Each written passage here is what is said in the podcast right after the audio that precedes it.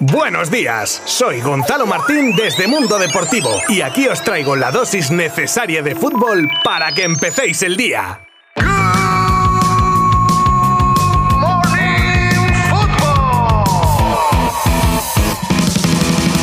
Empezamos el programa de hoy con los resultados que se produjeron ayer en los partidos que, salvo los aplazados, quedaban de jugarse en esta jornada 4 del campeonato de liga, que fueron los siguientes. Getafe 0, Elche 1. Partido de lucha de estilos entre la posesión de los madrileños y el juego directo aprovechando sus oportunidades de los ilicitanos, que hicieron a la perfección para que el flamante nuevo fichaje Lucas Pérez anotase en el 69 el gol de la victoria, estrenando así el casillero de victorias de los de Escribá. Y Granada 1, Betis 2. Los de Pellegrini que se llevan el duelo andaluz gracias a una genialidad de Canales que salía desde el banquillo para maquillar la falta de puntería de los verdiblancos que les pudo costar muy caro. Pero al final los tres puntos se fueron a Sevilla. Y con estos resultados la clasificación provisional deja al Betis noveno con cinco puntos los mismos que el Elche en décimo lugar, el Granada décimo séptimo con dos puntos y el Getafe que comparte farolillo con cero puntos.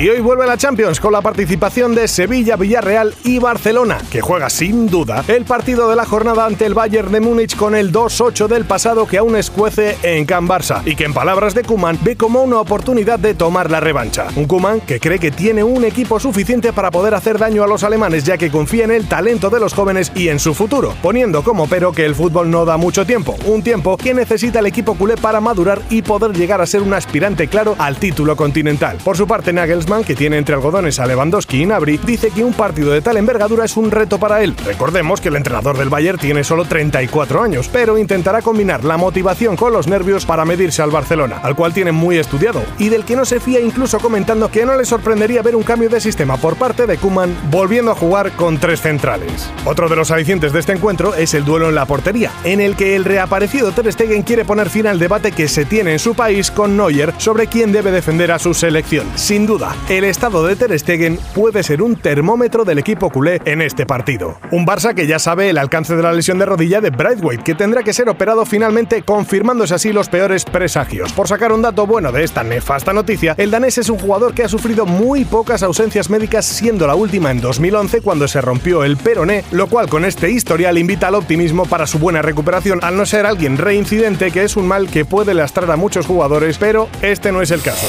También en clave Champions, pero femenina, ya ha salido el calendario de esta edición en la que las actuales campeonas del Barça comenzarán el camino a revalidar el título enfrentándose al Arsenal el día 5 de octubre. Javier Tebas ha comentado que el Real Madrid tiene dinero para fichar a Mbappé y a Haaland si quisiera, y lo argumenta diciendo que durante la pandemia no ha perdido dinero y que encima ha vendido activos que le han reportado importantes beneficios. Esto dice Tebas, ¿eh? que ya veo que algunos se acaba de venir arriba seguro. Una de las sorpresas de este inicio de liga es el arranque goleador de Vinicius, que parece que lo han cambiado por su hermano gemelo, el que sí que mete goles. Espeluznante el dato de que en estas primeras jornadas ya ha superado su marca goleadora del año pasado. Estos datos siempre me hacen dudar si sacar la lectura de esta temporada, la buena, o pensar en la temporada pasada en la que no metió un gol al arco iris. Y es que está tan poco acostumbrado a marcar que cuando lo hizo en el Bernabéu y a pesar de la situación sanitaria tan delicada, se fue a celebrarlo con la grada como si hubiera ganado la Champions. Tal su entusiasmo contagió a un pobre infeliz que amarró a Vinicius cual lapa y que tuvo que ser expulsado del campo y encima tendrá que pagar una multa económica.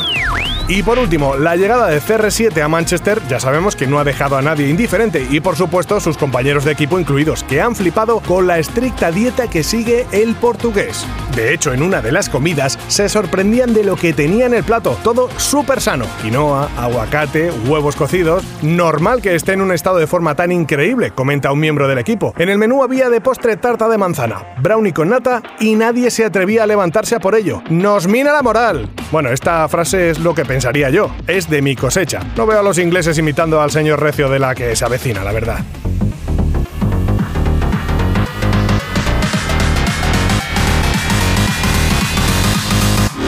Y esto es todo por hoy. Ya sabéis que podéis seguir toda la jornada de Champions desde nuestra web www.mundodeportivo.com y desde nuestras redes sociales, así también como estar informados de todo lo más destacado que pueda ir sucediendo en el mundo del deporte. ¡Hasta mañana! Mundo Deportivo te ha ofrecido Good Morning Football, la dosis necesaria de fútbol para comenzar el día.